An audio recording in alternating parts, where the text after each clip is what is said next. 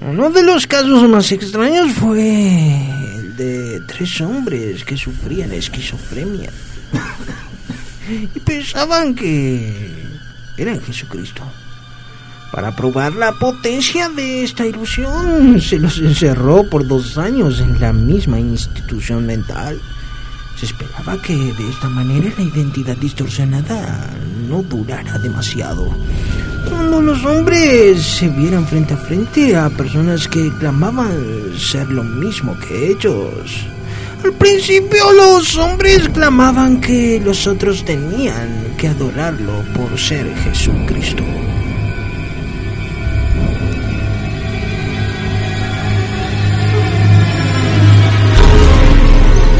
Milton Rax, el médico que los encerró, comenzó a experimentar con ellos.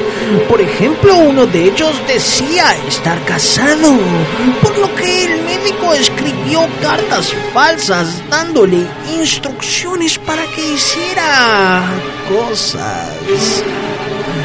Una de las instrucciones fue cambiarse el nombre, pero el hombre no quiso ir contra su identidad. As a part of the experiment, in the They wanted to see just how entertained and famous television delusions were. For example, one of the Christ lion believed there.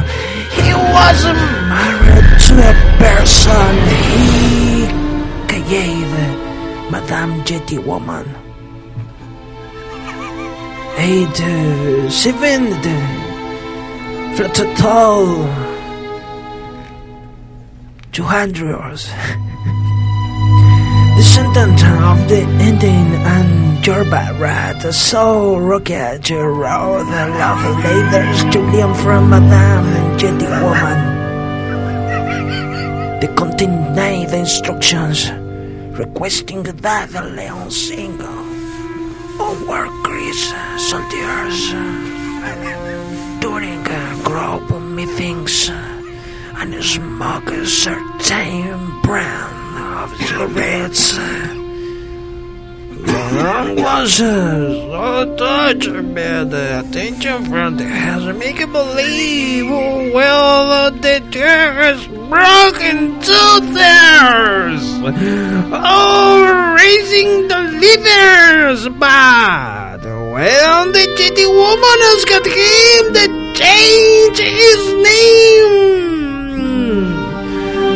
Leon felt as though his identity was being uh, challenged. He was on the verge of divorcing his fantasy spouse. Where rogue finally dropped that part of the experiment. A lo largo de los dos años, los hombres seguían pensando que era Jesucristo. Lo único que se logró fue llevarlos a un aislamiento extremo completamente al pido.